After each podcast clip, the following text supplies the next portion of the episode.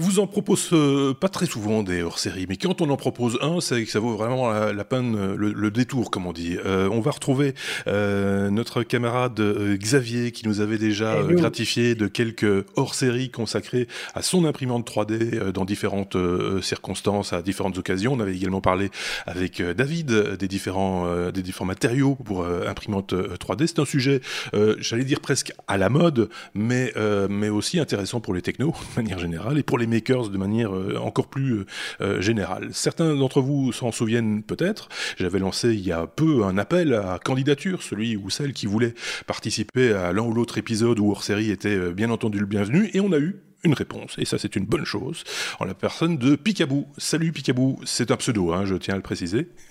Bonjour. Oui, je, non, c'est oui, c'est pas mon nom normal. Oui, on est d'accord. Voilà, c'est ça. C'est je ne suis pas normal.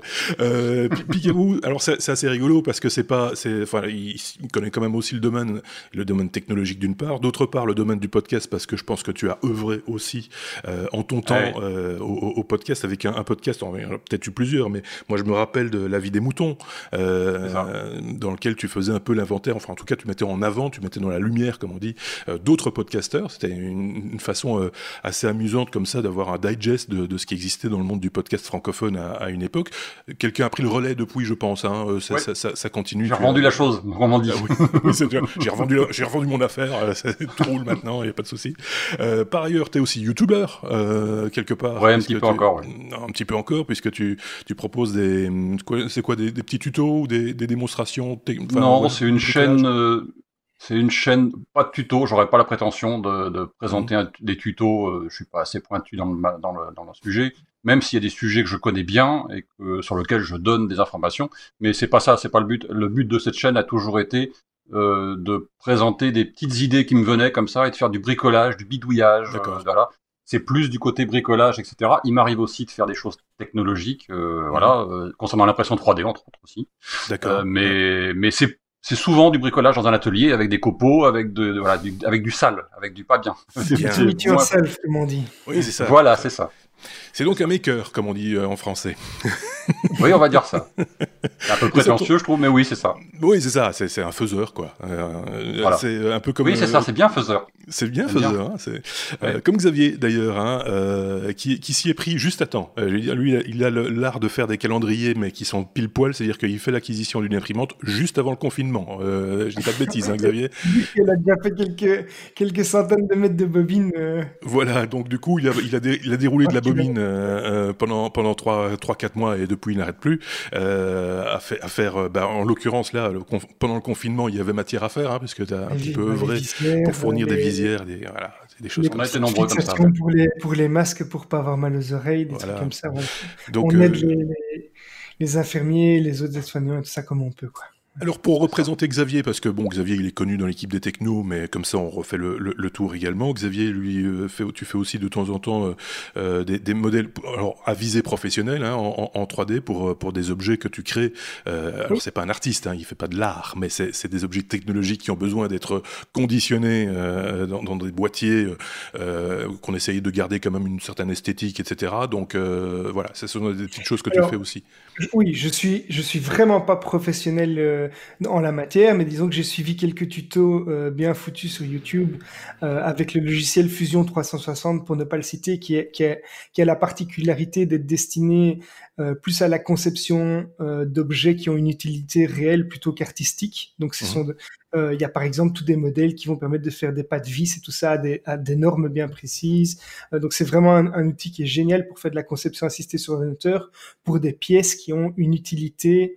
Alors il y a moyen de faire des choses design aussi, euh, mais mais c'est pas le but premier quoi. C'est voilà, c'est très pratique. Donc je suis pas un expert en la matière, mais euh, les tutos que j'ai suivis m'ont permis de faire déjà à, à, plusieurs reprises des pièces que j'utilise euh, dans des cas réels et pour des besoins réels. Je vous parlais il y a quelques instants de David avec lequel on avait également discuté des différents matériaux en, matière de euh, justement d'impression 3D. Lui, il fait un petit peu de l'artistique et aussi beaucoup de, modélisation pour des drones euh, FPV entre autres. Euh, et donc on voit là toute l'utilité aussi de ce type d'outils. Ce que tu voulais aborder avec nous, Picabou, c'est de la préparation de son imprimante. Hein, donc les choses à faire avant de, se, de commencer à imprimer un objet. On part du principe qu'on a l'imprimante depuis un certain temps, on sait s'en servir, on sait ce qu'on va imprimer, etc. Ça, c'est, on va dire, c'est clair dans notre tête. Mais comme euh, avec tout oh, outil, j'ai envie de hein. dire, pas toujours, non, c'est vrai que Xavier n'a pas toujours les idées claires. Euh, avec tout outil, on va dire, il y a une petite préparation. Autant, euh, bah, il faut graisser la, la perceuse, il faut de temps en temps nettoyer. Voilà, les, les, outils qu'on utilise dans quelques domaines que ce soit, il faut de l'entretien et il faut des, préparatifs des fois qui peuvent paraître laborieux, mais une fois qu'on a pris le coup de main, bah, ça va tout seul et, c'est, et ça, ça devient une habitude. C'est un peu ça l'idée, hein, Picaboo. Oui, c'est exactement ça. Déjà, je vais préciser, je ne suis pas un professionnel de l'impression 3D. Je suis un faiseur, comme tu disais tout à l'heure. Voilà. Euh, un amateur qui, est, qui est devenu un amateur averti au fil des années, euh, en ayant eu euh, quelques imprimantes 3D entre les mains et en découvrant par moi-même les inconvénients et les avantages et ce qu'il fallait pour éviter les inconvénients. Voilà, en gros, pour simplifier.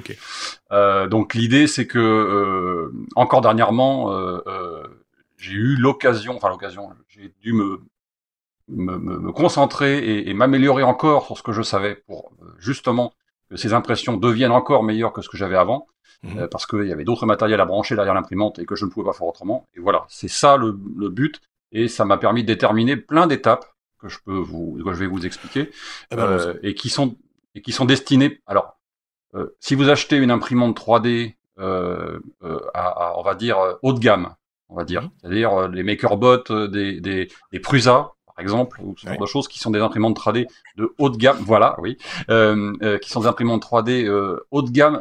Quand je dis haut de gamme, c'est-à-dire pas forcément à un prix très élevé, mais par exemple des choses qui sont chez Prusa euh, très testées avant l'envoi à l'utilisateur. Euh, Donc si vous la gardez en l'état, vos impressions seront parfaite euh, sans changer l'imprimante, sans la modifier.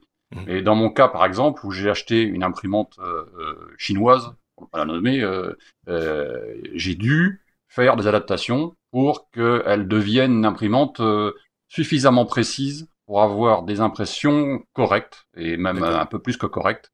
Voilà, c'est ça le but de, cette chose-là. Donc si vous avez ce genre d'imprimante... de manière régulière, quoi. Donc, Et de, manière régulière, oui, oui, et stable, et qu'on n'ait pas à remettre le couvert à chaque fois au niveau de réglage, en train de se poser la question à chaque fois, c'est qu'est-ce que j'ai mal fait, qu'est-ce que... Voilà, c'est ça l'intérêt. Sans rentrer dans le détail, parce que ça, demanderait un épisode complet aussi, du paramétrage du slicer, c'est-à-dire de la partie préparation du fichier. On est dans, dans autre chose, on est là juste dans la préparation de l'imprimante elle-même, et de ce que vous allez mettre dedans, c'est-à-dire le filament.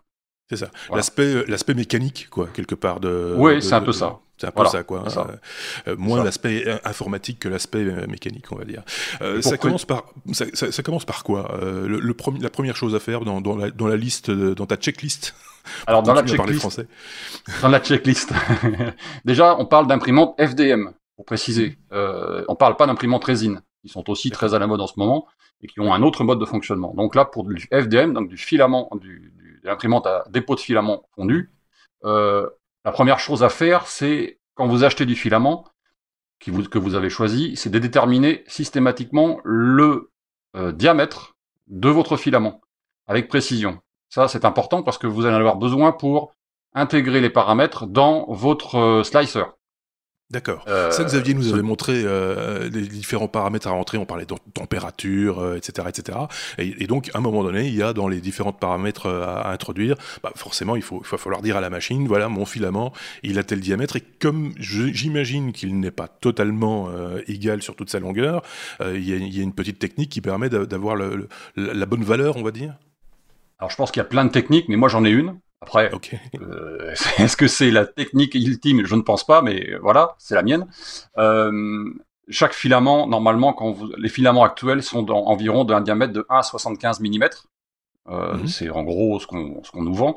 Mais quand on regarde avec précision la moyenne de, de, de diamètre d'un filament sur une certaine longueur, euh, moi je le fais en général sur 20 cm, euh, on s'aperçoit que vous avez des filaments qui peuvent être plutôt à 1,72 ou à 1,77 ou 1,75 comme c'est comme c'est vendu. Voilà, c'est ça le c'est ça l'idée. Or, ce diamètre a une importance pour euh, permettre à votre imprimante d'avoir un débit euh, correct par rapport à l'impression que vous voulez avoir. Plus elle, le débit sera précis par rapport à votre imprimante, plus elle pourra vous fournir le filament qu'il faut au moment où il le faut, et donc imprimer quelque chose qui soit le plus propre possible. C'est ça l'idée. Euh, pour ça, moi, je fais un truc tout bête, qui est, je me suis imprimé un tout petit support qui fait à peu près 20 cm de long, avec deux petites vis au bout. Je coupe un petit bout de filament à chaque fois je reçois une bobine, mmh. quel que soit le filament, hein, quel que soit le type de filament, en 1,75 théorique de diamètre. Je le mets dedans et je prends un petit micromètre alors, mmh. pas tellement à pied à coulisses, parce que je me suis aperçu que les pieds à coulisses avaient une précision hum, relativement faible sur ce mmh. genre de choses. Il a une, ils ont une précision de 0,3 mm en général, ce que vous achetez euh, chez les vendeurs en ligne. Euh, moi, le, micromètre a une précision de 0,001 mm. D'accord. Une, énorme différence en termes de précision sur une moyenne. Euh, ça, ça, a un, un, intérêt. Ce qui fait que, en général, je prends sur cette longueur de, 23, de, de 20 cm euh, trois mesures verticales et trois mesures horizontales. Ok. Je sais pas si vous, voilà, je me fais combien comprendre. Et, ça fait ces six mesures permettent de déterminer un diamètre moyen de votre filament. Ok. Ça et vous rentrez ça dans votre slicer par la suite. Donc Xavier, euh, il est toujours là. Ah non, je pense qu'il est déjà parti courir s'acheter un micromètre. non, mais c'est intéressant parce qu'effectivement, selon la qualité du filament qu'on achète, donc évidemment, plus on achète un, filament bon marché et plus euh, euh, ce sera les démarches qu'on va, va nous présenter ici sont importantes. En fait, si on achète du, final, du filament de, de qualité, on va avoir une précision qui est en général de 2 centièmes de millimètre, si je me trompe pas. Euh, mais ça veut dire que ça peut faire une variation de, de, de 4 centièmes de millimètre. Et donc, euh, je vois tout l'intérêt. J'avoue que je n'y avais pas trop fait attention. Je faisais attention à, acquérir du filament de qualité avec une, une, une certaine précision. Mais euh, voilà, l'explication ici va m'intéresser. Voilà, ça c'est déjà... Vas-y. Juste la seule petite, le seul petit inconvénient de cette technique, et je n'en connais pas d'autres pour parer à cet inconvénient, c'est quand vous avez du filament flexible. Mhm. Parce qu'évidemment, le filament flexible, euh, bah, quand vous le mesurez, il s'écrase. Et donc, la mesure de ce filament est très compliquée. Voilà. donc là, c'est plutôt du, ça va être des essais plutôt qu'il va falloir faire pour arriver à, un résultat équivalent. Est-ce que sur une bobine, j'ai peur de dire une bêtise, mais est-ce que sur une bobine, on n'a pas le risque d'avoir des différences et des variations plus importantes en fin de bobine qu'en début de bobine ou inversement? Après les tests que j'ai faits, non. C'est-à-dire qu'en général, le, alors si ça varie de, de un dixième d'un centième de millimètre ou d'un dixième de millimètre sur la fin de la bobine par rapport au début, c'est à peu près le maximum. Euh, mais il m'est arrivé effectivement de mesurer, pour justement la question que tu poses, euh, de mesurer entre le début et la fin euh, pour mhm. voir la différence. Euh, là, effectivement, on peut avoir des, des, des petites différences, mais c'est vraiment très minime. Quoi. C'est, vraiment. Euh, par contre, entre bobines, on a des, ah des possibilités de différence sur un, un même type de bobine, enfin sur une même marque de bobine, sur des bobines différentes. Parce que je pense que les, les, les... on les achète pas par 50 forcément. On en achète une en mois, au mois de mars, une au mois de février, une, voilà. Et donc les deux tirages de filaments, on va dire, n'ont peut-être pas été les mêmes.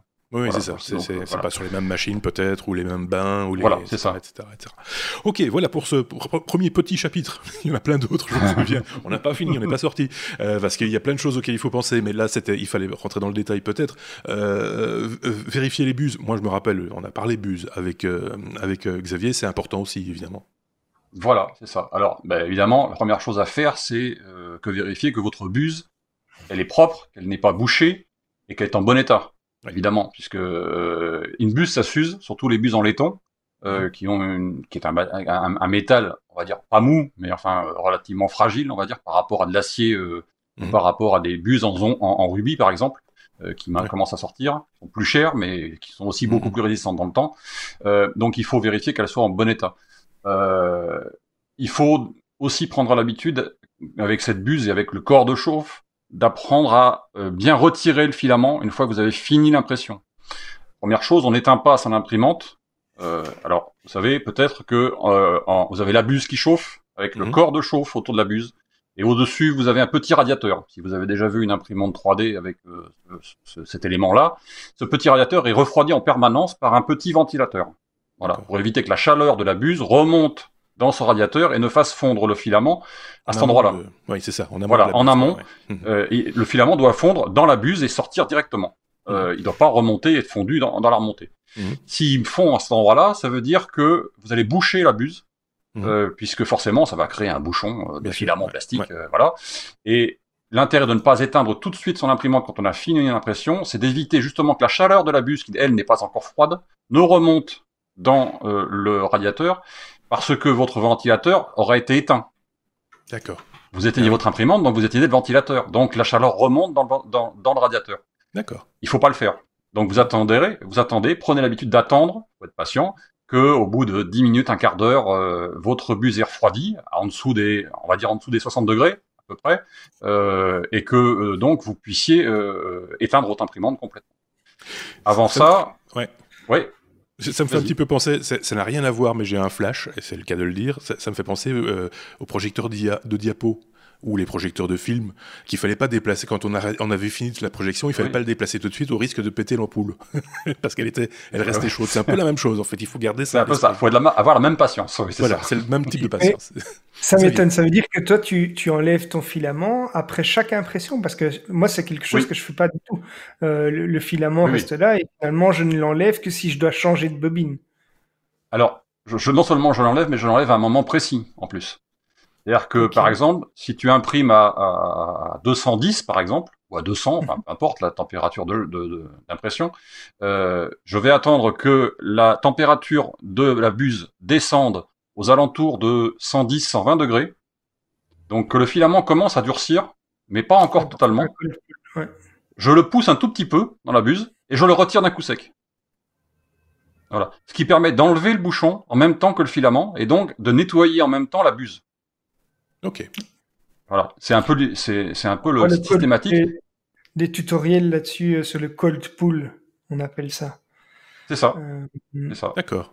Ah, ah, ça porte un nom en plus, français toujours. Ouais, hein. je savais pas que c'était utile de le faire à chaque fois, surtout si on changeait pas de bobine, quoi. Donc, euh, et, et non, je moi je le avec la Prusa, c'est utile aussi ou pas Oui, mais... alors après, bon, ça dépend un petit peu à quel, à quel rythme tu utilises ton imprimante aussi. J'imagine voilà, que si tu l'as remise pendant un certain temps, il vaut peut-être mieux retirer le filament à ce moment-là.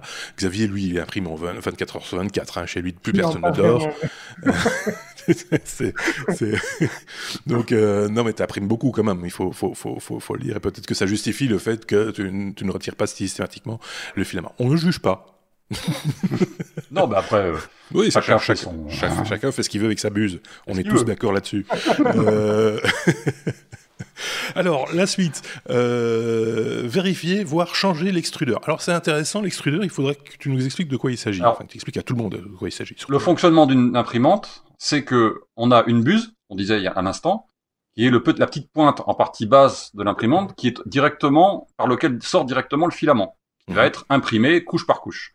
Au-dessus de ça, on a le radiateur, ce que j'expliquais tout à l'heure, qui refroidit une partie de la, qui dissipe une partie de la chaleur de la buse pour au moment où rentre, euh, à l'endroit où rentre le filament. Entre ça et l'extrudeur, ce qu'on appelle l'extrudeur, alors soit vous avez un extrudeur directement sur cet élément-là, donc euh, mmh. l'élément euh, euh, bus plus euh, bus plus radiateur, vous avez un extrudeur qui est au-dessus, ce qu'on appelle un direct drive. D'accord. Voilà on en reparlera tout à l'heure, je pense. Euh, et ensuite, ou alors vous avez une autre solution, d'autres imprimantes qui sont faites avec un système qui est un tuyau, voilà, Mhm. mm -hmm. qui s'en va vers un extrudeur déporté. Alors l'extrudeur, euh, euh, c'est ce qui va pousser le filament vers la buse. Voilà. Okay. Donc en fait, c'est un système d'engrenage euh, avec un moteur dessous. En général, ce sont des NEMA 17 ou ce genre de choses, euh, qui vont, des moteurs pas à pas, qui vont euh, entraîner des engrenages dans lesquels est pris le filament. Et ce filament est poussé vers la buse sous pression, la buse chauffe et le filament est donc euh, expurgé, enfin expurgé, je sais pas si on dit ça comme ça, mais est donc purgé de la buse pour être pour en créer un filament qui va s'imprimer sur le plateau. Voilà, c'est ça l'idée. Et ce, cet élément-là, l'extrudeur, c'est ce qui fait toute la une grande partie de la précision de votre imprimante parce que c'est lui qui détermine le débit de filament. Oui, c'est ça. Oui. Voilà. Donc c'est ça, c'est ça le, le, le c'est ce point-là particulier de, de, de, de, la machine fait que, euh, par exemple, sur les imprimantes chinoises, vous avez souvent un extrudeur qui se constitue d'une un, petite plaque en aluminium, un petit peu formée, enfin voilà, avec des formes assez spécifiques, mmh. avec un, un avec un, un, seul engrenage et euh, un élément à côté qui est une petite roue. Et donc, votre filament passe entre la petite roue et l'engrenage. D'accord. Voilà. Et c'est en prise directe sur le moteur. Ouais. Cet élément, ce sont des, des, des, extrudeurs qui marchent plutôt bien, on va dire, mais pas plus que ça, et qui n'ont pas une précision énorme. C'est mmh. un peu l'inconvénient de la chose. Euh, tout simplement parce que euh, forcément, le, le, le, taux de rotation de, du moteur n'est pas démultiplié. Contrairement mmh. à ce que euh, moi j'ai changé même en, c'est pas il y a 30 ans, hein, c'était il y a 6 ou 7 mois, donc il, y a très, il y a, par rapport au, nombre d'imprimantes que j'ai eu depuis et au nombre d'impressions que j'ai fait, c'est très récent. Il y a des vous avez maintenant des extrudeurs qui ont des systèmes avec un gros engrenage pris sur le moteur qui démultiplient la, la vitesse, si vous voulez, pour avoir une, une, une précision largement supérieure. Alors, de l'ordre de 1 à 100 en termes de, ah de, de précision. C'est-à-dire que le, cet engrenage, euh, quand vous faites le calcul ensuite du, du, du, nombre de pas par millimètre que, vous, que va vous dérouler le moteur, vous, vous passez de 40 à 400 par exemple.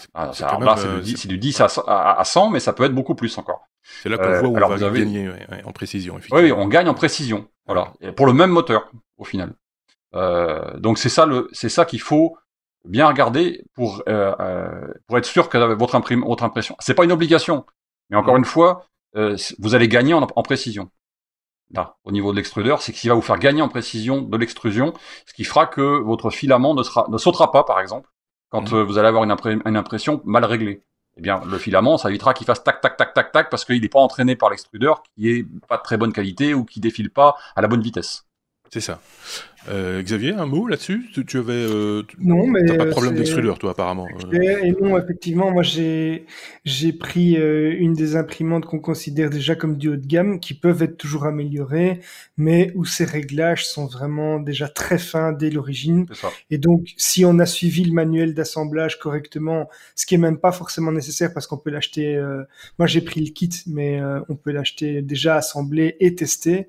Euh, en principe, euh, voilà. Et, même si on, ne fait pas tout bien, en fait, mon imprimante, elle fait déjà des tests avant l'impression et elle fait toute une batterie de tests et elle va vous dire, voilà, il y a, un souci avec telle partie de, l'imprimante. Donc c'est un confort et je n'ai pas eu euh, à faire face à ce genre de soucis pour le moment.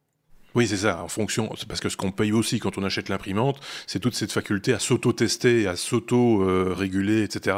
Ce qui n'est pas nécessairement avec euh, le, cas avec un premier prix ou un second prix en, la, matière. C'est ce que, un petit peu ce que tu nous expliquais en, préambule euh, là tantôt, c'est que voilà, bah, tout a un prix, euh, en l'occurrence. Exactement. Tu, tu, nous avais laissé un lien avec, alors ça coûte pas très cher en plus, hein, enfin, je, suis assez surpris, un, extrudeur ou une extrudeuse, on dit en français, aux alentours de, de 45 euros, euh, on, a déjà un modèle qui fonctionne, euh, qui fonctionne correctement. Euh, voilà, donc pourquoi s'en priver? J'ai presque envie de dire. c'est exactement ça. D'autant plus que si vous achetez une imprimante premier prix ou on va dire second prix, enfin voilà, c'est quelque chose qui est intéressant à avoir. pour alors évidemment, ça a la contrainte qu'il faut mettre les mains dans le cambouis, c'est-à-dire qu'il va vous falloir démonter l'ancien, remonter le nouveau, et qu'il va vous falloir faire des réglages sur votre imprimante pour qu'elle prenne en, elle prenne en compte ce fameux extrudeur qui a une précision largement supérieure à l'ancien. Voilà, c'est juste ça. Ouais, ouais, Mais il y, a plein de tutos, vous allez en trouver partout, euh, des tutos pour expliquer comment régler la chose, etc. Il n'y a pas de souci. Xavier, un truc à rajouter là-dessus ou pas du tout? Non, voilà, tout ça c'est très très clair pour euh, euh, tout, le monde.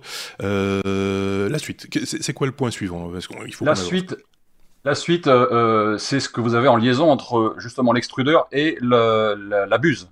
C'est le petit tuyau qui est entre les deux. Ce petit tuyau s'appelle le Boden. Euh. Donc, ça ne concerne pas donc ce que je disais tout à l'heure, les imprimantes qui sont en direct drive avec l'extrudeur directement sur la tête d'impression. Ça concerne uniquement les, les imprimantes qui ont un extrudeur déporté. Et donc, ce tuyau, entre les deux, en général, c'est un PTFE. On voit des PTFE blancs. Blanc ou voilà. Xavier va démonter le reste de l'imprimante et il va nous Blanc ou c'est blanc en général blanc ou translucide et euh, c'est euh, ils ont un, un, un c'est du, du, du comment on appelle ça? Bah, du PTFE, je n'ai pas d'autre terme que ça. C'est un, un, du téflon, c'est ça. Euh, et c'est un, un, matériau qui est très glissant à la base, mhm. euh, mais on peut trouver encore plus glissant. Et surtout, le trou à l'intérieur, le diamètre du trou à l'intérieur est assez élevé par rapport au diamètre du filament qui passe dedans. notre filament normalement fait 1,75 de diamètre. Euh, ce PTFE doit faire dans les 2,10 à 2,20 en termes de, mhm. de diamètre intérieur. Ce qui fait que ça laisse de la marge de, de mouvement au filament entre le entre le l'extrudeur le, et la buse. Quand l'extrudeur veut faire une rétraction, c'est-à-dire quand il retire quand il retire du filament et qu'il le repousse, ça laisse une petite euh, toute petite, mais vraiment toute petite marge de, de, de, latence, on va dire, au filament. Et faut voir que dans une imprimation 3D, il y a énormément de rétraction. Donc l'accumulation de ces rétractions fait que la précision de votre filament en termes de débit au bout de la buse change. Euh, L'intérêt, c'est donc de, de minimiser cette, ce diamètre pour qu'il soit le plus fin possible par rapport au filament que vous passez dedans. En général, on utilise maintenant, alors sans faire de la pub pour la marque en question, mais j'en connais pas d'autres aujourd'hui, euh, on a des, des, des, des tubes qu'on appelle des capricornes, euh, qui ont des, la particularité d'avoir un, un, un, téflon particulièrement euh, glissant, je mhm. pense que c'est ça, on peut dire ça comme ça, et en plus un diamètre intérieur qui est adapté pile poil à euh, du filament 1,75. Voilà. Il doit y avoir, je crois, 3 dixièmes ou quelque chose comme ça de, de, de, différence par rapport au diamètre que vous mettez dedans. Voilà. C'est ça. Donc, faut changer. Ça peut être, ça coûte un peu cher. Pour un bout de tuyau, ça coûte un peu cher, mais ça peut être, ça peut être utile. D'accord. Voilà.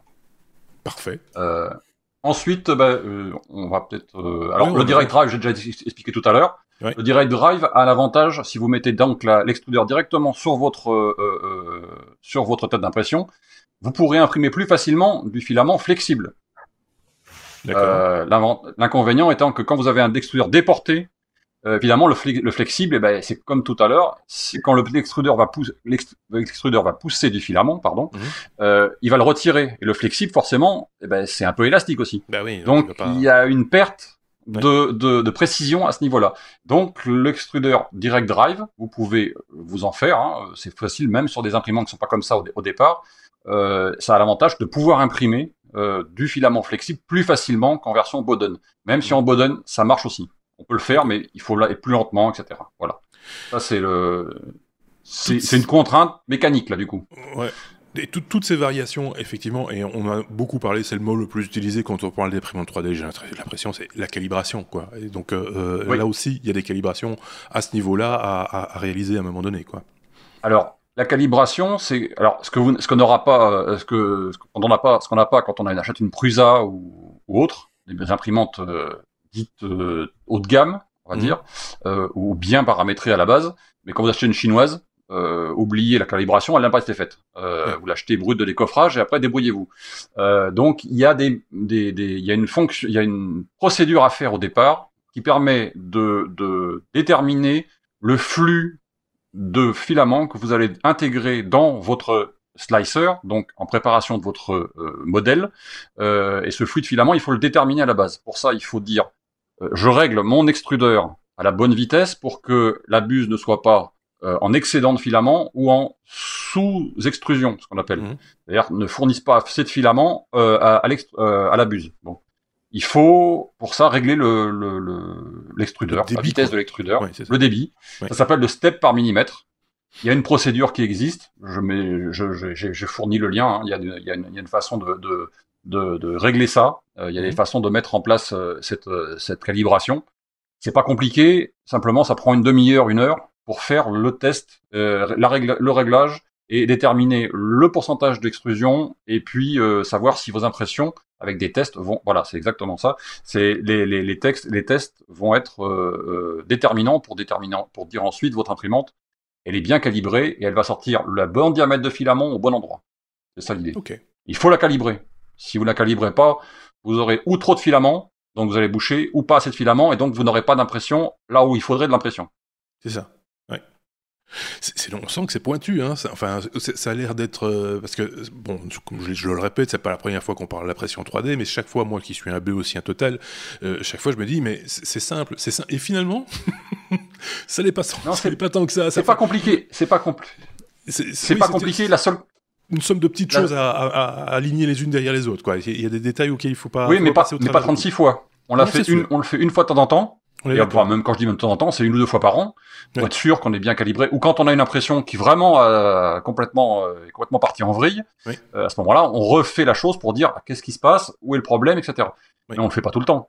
On fait oui, pas chaque ça. impression. Mais une fois que c'est réglé, c'est réglé. Euh, tu seras d'accord avec moi de dire que justement les choses qu'on ne fait pas très souvent, on finit par les oublier un petit peu et qu'à euh, un moment donné, on se retrouve avec un truc tout baveux, tout moche, etc. Et on se demande, euh, tiens, qu'est-ce qui, s'est passé? Et il faut revenir quelque part dans, dans sa théorie, hein, euh, dans ce qu'on est en train d'expliquer là, pour, euh, pour se remettre dans le bain et, et, et, et, retrouver. Donc c'est quand même pas mal d'avoir comme ça de temps en temps un petit podcast ou une petite vidéo comme la nôtre pour se rappeler les bonnes choses. Hein, une petite, une petite aide-mémoire, on va dire. Parce qu'on trouve beaucoup on trouve beaucoup de ces informations de façon séparée. Mhm. Mais on les trouve pas souvent de, façon très organisée et, donc c'est un, moi c'est un petit, une, petite, checklist que j'ai euh, dans un coin, euh, dans un dans un bloc-notes que j'ai repris d'ailleurs pour faire cet épisode, hein, je ne le cache pas, euh, et qui me permet d'avoir le, de rien oublier, en me disant est-ce que j'ai bien pensé à tout, est-ce que voilà, oui, a priori c'est bon, donc on y va. Voilà, c'est ça l'idée. Xavier, un truc à rajouter ou pas sur ce sujet-là? Non, ça me semble, ça semble clair pour, pour tout le monde. Alors, avant de passer à l'impression, euh, euh quand une fois qu'on a fait ces calibrations, qu'on a bien tout mesuré, etc., euh, plutôt que de, de, de, tester sur une pièce qu'on va fabriquer, il y a des, des tests à réaliser peut-être avant euh, pour, pour, faire les choses simplement, on va dire, pour euh, voilà. Voilà. Alors, il y a encore un réglage à faire. Ah, qui n'est pas obligatoire, mais qui est mieux si vous voulez conserver votre imprimante longtemps et surtout si vous voulez que les températures, alors ça, ça concerne les températures de votre imprimante, mhm. euh, ce qu'on appelle le réglage des PID. Euh, alors, me demandez pas ce que ça veut dire en anglais parce que d'abord j'ai un accent euh, qui n'est pas de chez De toute façon, on, parle on ne parle que français chez nous. Monsieur. Voilà. mais en gros, le PID va permettre de, c'est en, gros pour simplifier la régularité de la température au fur, euh, pendant l'impression que ce soit la température du bed, donc le plateau sur lequel vous imprimez, si vous avez un plateau chauffant, ou que ce soit la température de la buse, qui elle fait fondre le, filament. Plus vous avez une régularité dans la température, plus votre filament va couler de façon régulière, évidemment. C'est ça. Donc ça, ça se règle. Voilà, je peux en dire plus parce qu'il y a des, là aussi j'ai mis un lien, euh, donc ça vous permettra de régler votre, de façon euh, simple et efficace votre température de PID. D'accord. On appelle. Euh, Ensuite, euh, Xavier, Xavier tu as débranché ton micro, donc euh, on voit tes lèvres bouger, mais ah. et on a encore du mal à lire sur les lèvres. Hein, c'est quand même. L'idée, c'est proportionnel intégral dérivé, et en gros, c'est l'algorithme qui va permettre au système de calculer la température idéale et de la maintenir de manière idéale. C'est-à-dire que quand il va chauffer, mais ben, il va faire en sorte de de chauffer progressivement. Et dès qu'il sent qu'il va atteindre après un certain temps la température qu'on souhaitait atteindre, mais il va se couper, mais au bon moment et inversement, il va il va couper jusqu'à ce qu'il voit qu'il commence à chuter trop en température, du coup il va remonter.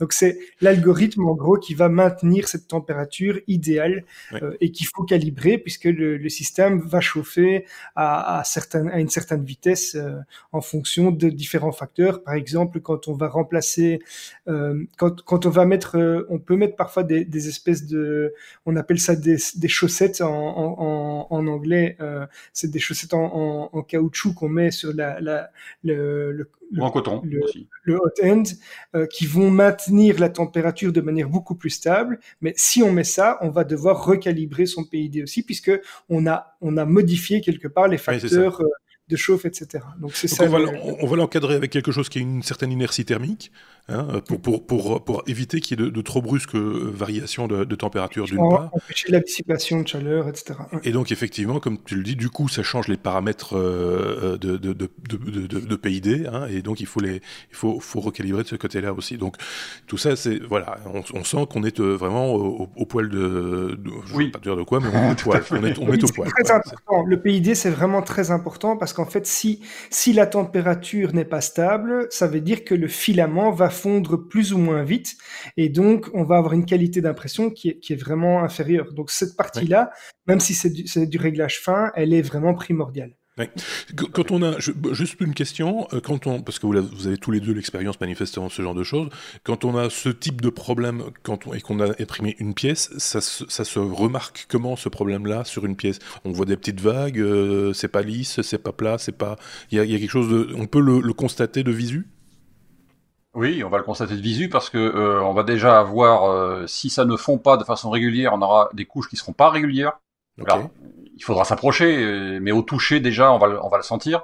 Euh, il y a potentiellement des choses qui vont apparaître comme euh, du, des fils d'ange, ce qu'on appelle des fils d'ange, ça s'appelle autrement en anglais, mais quand la tête se déplace, en gros, la, la, température ayant, étant trop chaude par exemple, eh ben, elle va tirer un fil, c'est-à-dire le, le, reste du filament, et puis il n'aura pas le temps d'avoir été rétracté ou d'avoir arrêté de fondre. Et donc à ce moment-là, ben, ça fait un, fil d'ange. Voilà, c'est ce genre de, de, petites choses qui se remarquent et qui font que euh, on voit que la température, eh ben, elle n'est pas, réglée, elle est pas réglée suffisamment stable pour maintenir toujours la même qualité euh, de sortie de filament euh, nécessaire. Je sais pas pourquoi ça m'a donné faim, j'ai pensé à la fondue, moi, tout d'un coup, mais bon. euh... je sais pas. Euh, donc, on parlait des tests. quel, quel, quel, quel, test pour, pour, pour, pour voir si, si tout fonctionne correctement, j'aurais envie de dire. Déjà, il y a un petit test qui va se faire au moment de la calibration que j'expliquais tout à l'heure, euh, c'est-à-dire imprimer tout bêtement un, un petit, euh, un petit cube. Euh, mhm. Alors vous pouvez le fabriquer vous-même en 3D, peu importe, mais vous en trouverez aussi, je pense très facilement sur sur des sites de téléchargement de, de, de STL.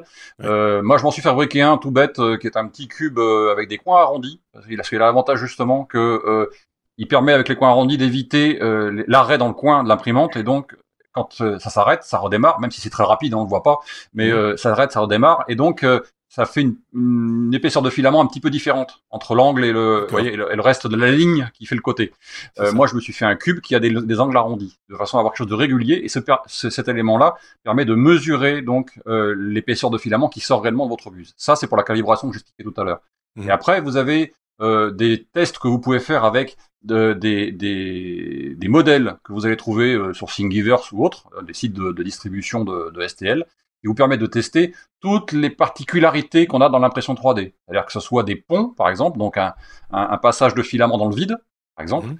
où il faut que le refroidissement soit suffisamment euh, puissant pour refroidir un, filament qui lui-même est, est, est, sorti lentement, mais assez chaud, etc. Donc, pour avoir un filament qui va rester dans le vide, sur une longueur suffisamment grande, ou par exemple des, des, filaments imprimés en biais ou avec des angles ou avec euh, des, des, petites choses très très fines ou voilà ce genre de choses que vous allez trouver très facilement sur euh, sur Thingiverse. Mhm. En particulier, on a des choses comme un, un, un, Benchy par exemple, qui est le le test que tout le monde euh, que tout le monde fait, c'est-à-dire un tout petit bateau euh, qui a plein de particularités et qui fait que avec ce test-là, on arrive à savoir si vous allez avoir des filaments qui traînent là où il faut pas ou si l'impression est bonne au niveau de la coque ou au niveau du pont ou au niveau voilà c'est un objet de référence et on peut, on peut c'est un objet de référence euh, qui fait que euh, que tout le monde teste euh, à droite à gauche voilà.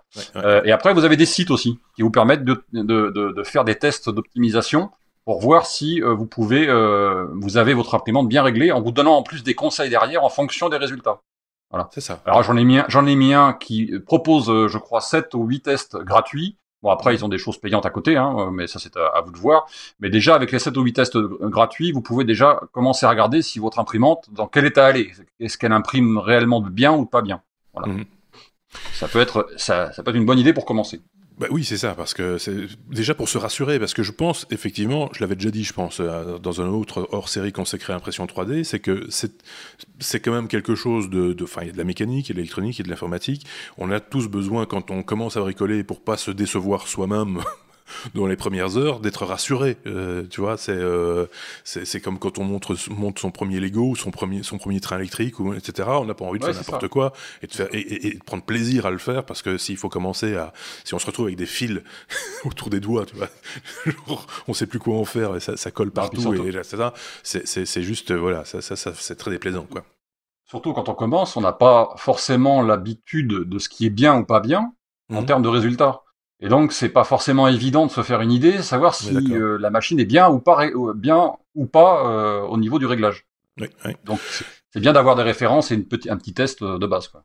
Pour la, pour la suite, on va peut-être accélérer un tout petit peu. Euh, des, des, choses à ne pas oublier euh, quand on démarre une nouvelle impression. Par exemple, chauffer, chauffer le lit, c'est toujours bien. Chauffer le lit quelques minutes avant. pas tout de suite. Enfin, c'est-à-dire qu'on commence pas à imprimer deux minutes, à, deux minutes après qu'il ait été amené à 60 degrés. On, on imprime 10, 10, minutes ou un quart d'heure après. Euh, parce que le lit, il, il a... se mettre à l'impression 3D. Oui, je lis, on a des chroniqueurs qui vont se mettre à... Mais ça, ça explique maintenant pourquoi il y a des rendez-vous manqués chez, euh, chez, chez, Xavier, quand il, il dans, dans l'escalier « Chérie, je chauffe le lit », et que euh, la, la, rencontre ne se fait pas. Euh, voilà, c'est... Je rappelle que madame a été testée positive et lui pas. euh... donc, donc, euh, donc voilà. Part, euh, oui, voilà, c'est important de... Ouais. Ensuite, pour faire, pour faire simple, mettre à niveau le lit, ne pas oublier de mettre bien à niveau votre lit par rapport à votre buse d'impression. Ça se fait soit avec un, une feuille de papier qu'on glisse dessous. Bon, vous avez des tests partout sur Internet, sur YouTube, etc. Vous en trouverez la façon de le faire. Mais on glisse une feuille de papier entre la tête d'impression, entre la buse d'impression et le lit pour être sûr que l'épaisseur partout où passe la tête d'impression soit toujours la même. Ça. il, faut, il faut le régler. Sinon, une fois que vous avez fait ça, vous avez aussi le moyen d'avoir des palpeurs qui vont faire ça automatiquement à chaque début d'impression. Ça, c'est ce que tu avais montré, Xavier, il me semble. Tout à fait. En fait, la Prusa fait ça automatiquement, c'est-à-dire qu'avant chaque impression, elle, elle va faire. Alors, avant, c'était 3 x 3 points à différents endroits hein, donc, euh, du, du lit d'impression qu'elle va mesurer. Maintenant, il y a moyen de le faire passer à 7 x 7 points euh, donc euh, aussi pour augmenter encore la précision. Et c'est très important pour que la première couche d'impression soit euh, parfaite à tous les endroits du, du lit, puisque c'est très difficile d'avoir un lit qui est parfaitement à plat, mais on parle vraiment d'une précision millimètre, enfin c'est au dixième de millimètre, hein, mmh, donc même au centième de millimètre, je pense. Donc on est on est vraiment à un très haut niveau de précision et la, la Prusa fait ça systématiquement avant chaque impression. Ok. Très bien. Ensuite, on nettoie, on nettoie le lit, enfin le, bed, ce qu'on appelle le bed. Hein, euh, mhm. Donc le dégraisser surtout principalement. Euh, pour éviter que effectivement bah, la graisse ne fasse qu'à un moment donné bah, ça se décolle complètement avec, la pièce de glisse quoi et surtout quand on imprime avec du chaud sur quelque chose du, chaud à 200 degrés sur quelque chose qui est plus froid donc à 60 degrés avec en plus de la ventilation qui va arriver derrière forcément il y, a y, a un effet de dilatation et de rétract ou de rétractation qui va faire que le plastique peut se relever en particulier dans les coins, ce qu'on appelle le warping, euh, les, les, impressions se relèvent parce qu'elles se décollent de là où il y a le moins d'adhérence, si je peux dire, de surface d'adhérence. En plus, il y a une petite tension mécanique, sans doute, euh, dans, les coins, il y a des petites tensions mécaniques qui se, qui se créent en, en refroidissant simplement. Euh, c'est ça. Et la préparation, la préparation du lit dépend aussi très fort du matériau du filament qu'on utilise. Euh, donc, si on prend du PLA, par exemple, c'est un des filaments qui est le plus, le plus utilisé et le plus facile à imprimer, euh, parce qu'il suffit de nettoyer un petit peu, même avec du nettoyant pour vitre, par exemple, ça dégraisse suffisamment et ça va tenir. Mhm. Par contre, si on va imprimer, par exemple, de l'ABS, euh, là, c'est très sensible, euh, notamment au courant, au courant d'air, etc. Donc là, une, une, une, une, caisse de confinement est utile, mais sinon, on peut aussi mettre euh, bêtement de la colle. En gros, on prend un, un, tube de colle print, de colle print, on va, on va parcourir dessus et ça va aider à l'accroche, euh, notamment. Mais donc, il y a, y a toutes des techniques. Ou, alors, euh, ben, la ou j'ai la preuve encore ici. Euh, j'ai euh, mon petit mon petit bidon d'acétone. Ah, il ne se sépare pas de son petit bidon. Hein. Je, je, passe je passe euh, quand j'ai soif, je passe un petit peu d'acétone sur les sur le lit de mon impression pour que ça. Qui n'explique pas sa couleur de peau, mais ça c'est un autre détail. euh... à un moment donné, moi, je pars en vrille. C'est comme ça, je suis désolé. Il euh, n'y a, a, pas de souci. Euh, donc, on a dit dégraisser, euh, préparer la surface. du, préparer la surface du lit. Alors là, eh ben, il faudra que vous ayez soit une surface qui est la surface vendue à votre imprimante, ça sera peut-être du verre ou ça sera peut-être de, je sais pas. Enfin, il y a plein, il y a plein de versions de, de, support. Hein. Mmh. je sais que moi, par exemple, j'ai une surface qui est en polypropylène, par exemple. Il y a l'avantage que euh, elle accroche à peu près tout. Voilà, donc c'est très simple. Euh, par contre, vous en avez d'autres, hein, des, des, supports de des surfaces. Vous pouvez même mettre du scotch, de, du scotch, euh, du blue tape, ce qu'on appelle, euh, donc qui est un, un, scotch 3M entre autres euh, et autres, qui accroche très très bien. Vous mettez, vous collez ça sur votre bed et puis euh, vous imprimez ça. vous avez des, des, maintenant des surfaces qui sont flexibles maintenant, qui permettent de décoller très facilement. Voilà, ben voilà. vous, avez, vous avez des surfaces qui se, qui elles-mêmes se décrochent du lit pour décoller ensuite, simplement en pliant un tout petit peu la surface, pour décoller votre pièce ensuite derrière. Voilà. C'est plus facile à démouler. Euh, mais... ouais, c'est ça. C'est plus facile à démouler, c'est ça. C'est à peu près ça. Mais ça n'empêche pas que ces surfaces-là, il y a de temps en temps des certains types de filaments, euh, comme le TPU, comme euh, des filaments PETG ou des choses comme ça, qui ont plus de mal à adhérer que sur qu'un PLA classique, beaucoup plus simple que, que, le reste à imprimer. Quoi. Voilà. Donc il faut bien préparer son lit et bien faire le choix de ce que vous allez mettre sur votre lit. Moi, je me rappelle au, début des imprimantes 3D, j'avais eu l'occasion pour un autre podcast, mais c'était il y a presque 10 ans maintenant, euh, de tester une imprimante, on va dire, d'entrée de gamme qui était vendue en, quasiment en grande surface, si je ne dis pas de bêtises. Et effectivement, c'était très difficile et c'était très démotivant aussi d'arriver à imprimer quelque chose parce que c'était le, démarrage était, était, était très important. Si ça partait mal, c'était foutu et il fallait recommencer. Et voilà. Quand ça partait bien, voilà. on, peut, avoir des filaments qui se décollent, qui se prennent dans la buse, qui entraînent le reste, et quand vous, êtes, quand vous revenez le lendemain, matin, eh ben, euh, vous avez fait un joli tas de filaments. Voilà, faut pas, faut, pas, se barrer trop vite à partir du moment où ça a démarré. oui, c'est ça. Faut garder un ça peut se décoller un peu après aussi, c'est ça le problème. oui, c'est ça. C'est pour ça que Xavier, ne, reste à côté de son lit. Euh, tant, qu'on est dans la qualité du filament, je vais me permettre euh, de, de, changer un petit peu le, le programme. On a aussi une chose qui est importante, c'est de, euh, de garder son filament au sec. Euh, l'humidité, l'humidité du filament est quelque chose qui va nuire à la, à la qualité d'impression. On peut voir par exemple apparaître ce qu'on appelle des blobs, c'est-à-dire des, des petites boules qui, qui apparaissent en surface de l'impression. Et ça, il y a, y, a, des techniques qui sont euh, tout simplement d'utiliser des boîtes avec euh, des, des, sachets euh, pour, pour sécher, assécher l'air, mais on peut aussi tout simplement les mettre dans le four à une température qui dépend du filament, mais qui est en général une soixantaine de degrés pendant quelques heures pour assécher complètement le filament. Et il y a des outils qui sont euh, vendus ou qu'on peut faire soi-même pour ça. Alors moi j'en ai j'en ai un ici. Euh, Celui-ci c'est un modèle de Eason. Je veux pas faire de pub, mais bon voilà c'est tout à fait classique. Donc c'est un boîtier dans lequel on va mettre euh, le, le, la bobine de filament et qui va en fait au fond euh, contenir un, un petit euh, un petit radiateur, en gros, hein, une plaque chauffante, euh, avec un emplacement pour mettre euh, un petit sachet de, de silica euh, pour mmh. assécher pendant que ça chauffe, et ça va maintenir la température de manière constante dans un, dans un environnement confiné pour enlever l'humidité. Et ça, ça permet de maintenir son filament en, en qualité optimale pour l'impression parce que inévitablement, si vous ne le stockez pas euh, soit euh, en sous vide d'air. Il y a, y, a, y a, des techniques. Hein, on prend, on prend un, un, un, emballage, par exemple à surgelé ou quoi qu'on peut, qu'on mmh. peut euh, euh vider. Euh, ben, ça permet d'éviter l'humidité. Mais si on n'a pas ça chez soi, eh bien, de temps en temps, avoir l'impression, faire chauffer son filament pendant quelques temps pour l'assécher complètement. Euh, Il ne faut pas laisser tourner ça en permanence, en, en, fait, parce que ça consomme. Non, ce qui est important, c'est de le stocker tant que possible. Euh, euh, euh, pas à l'air libre, mais donc dans un, un, environnement clos et avec des, des sachets pour éviter l'humidité. Mais si ça n'a pas été fait, comme c'est le cas chez moi, je n'ai pas, je n'ai pas encore fait l'acquisition de tous ces sachets. Ben, quand j'ai des impressions qui sont importantes, euh, ma bobine, eh bien, pendant quelques heures avant l'impression, je la fais, je la fais sécher dans cet Ok, parfait. Notre solution, notre solution étant de, si vous avez un caisson, quand vous imprimez de la BS par exemple, vous avez un caisson autour de votre imprimante.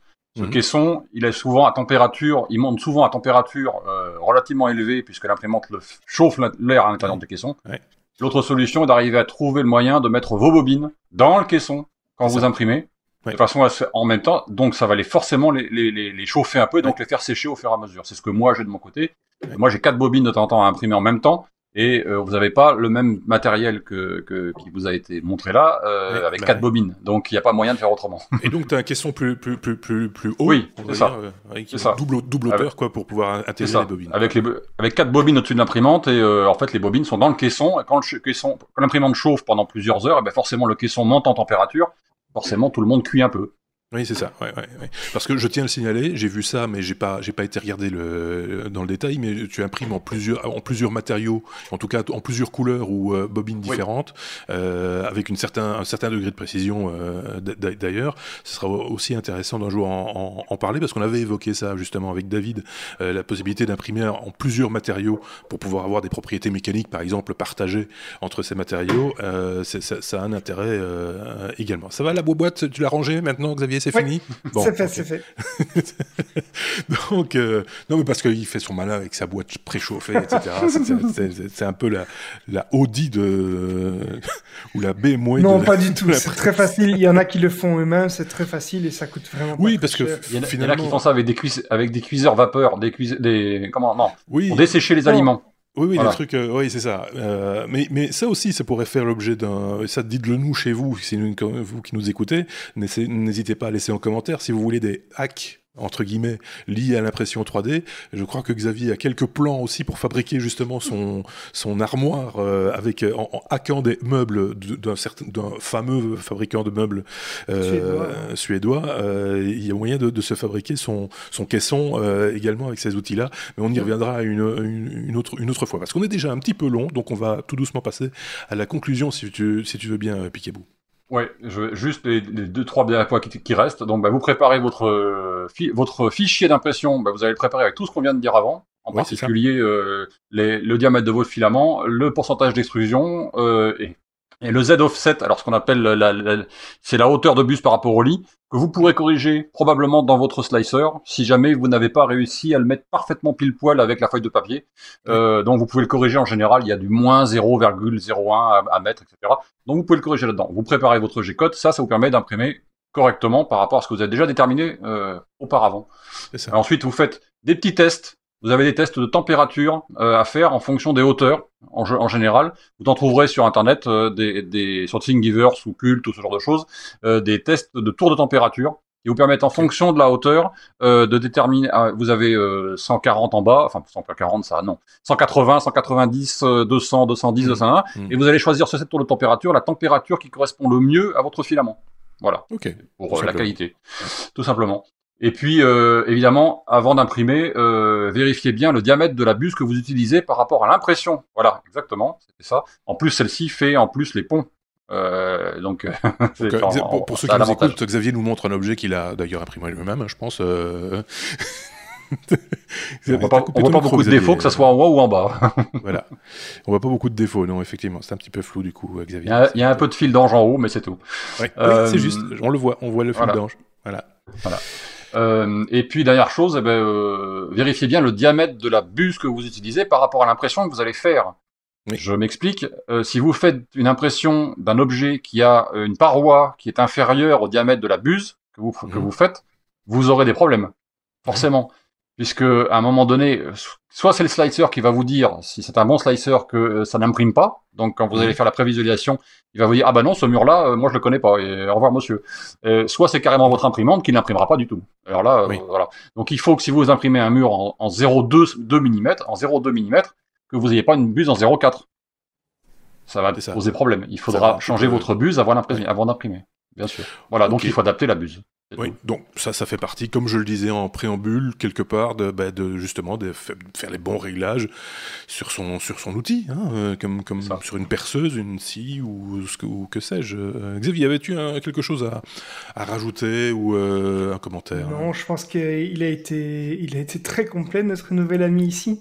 donc voilà, on, répondra, on répondra aux questions, aux remarques, parce qu'il y a quand même beaucoup d'informations qui, qui, ont été données ici. Donc, euh, on va veiller à mettre quelques liens euh, utiles, euh, si possible, en dessous de la vidéo. Et comme d'habitude, on répondra aux commentaires quand on peut. Hein. Avec plaisir. Eh bien, c'était un vrai plaisir, Picabou, d'avoir conversé avec toi autour de ce sujet. J'espère que. Voilà, bah écoute, donc l'exemple, je tiens à le préciser et à le rappeler, c'est un auditeur qui est devenu chroniqueur. Donc ça arrive, ce sont des choses qui arrivent chez les technos, et, et donc les, les, portes sont, sont ouvertes pas toutes, mais, beaucoup d'entre elles, et donc vous vous entrez en contact avec nous si vous voulez faire le même parcours que Picaboo. Vous êtes évidemment, bien sûr, les bienvenus. Je pense qu'on se reverra. Hein. Picaboo, il n'y a pas de, pas de raison, soit dans un épisode éventuellement. Tu t'intéresses aux technologies de manière euh, plus générale De manière générale, euh, mais c'est comme épisodique. C'est-à-dire que sur certaines technologies, j'ai je suis très très cadré pendant un moment, puis après je change de crèmerie et puis je vais voir autre chose. Voilà. Oui, c'est ça. Ouais. il y en a quelques-uns comme ça dans l'équipe qui sont aussi euh, un petit peu euh, monothématiques pendant un, certain temps, puis qui voilà. Et puis il y a ceux qui veillent et qui regardent un petit peu tout, euh, tout autour d'eux, etc. C'est ça aussi qui fait la, la diversité de, de, chroniqueurs chez les technos, que ce soit pour des hors-séries ou pour des épisodes hebdomadaires. Merci beaucoup, Picabou. à très bientôt, bien entendu. Et puis on mettra toutes les références, comme l'a dit Xavier, que je remercie Merci également. Salut Xavier et euh, on se dit évidemment à très bientôt. Salut.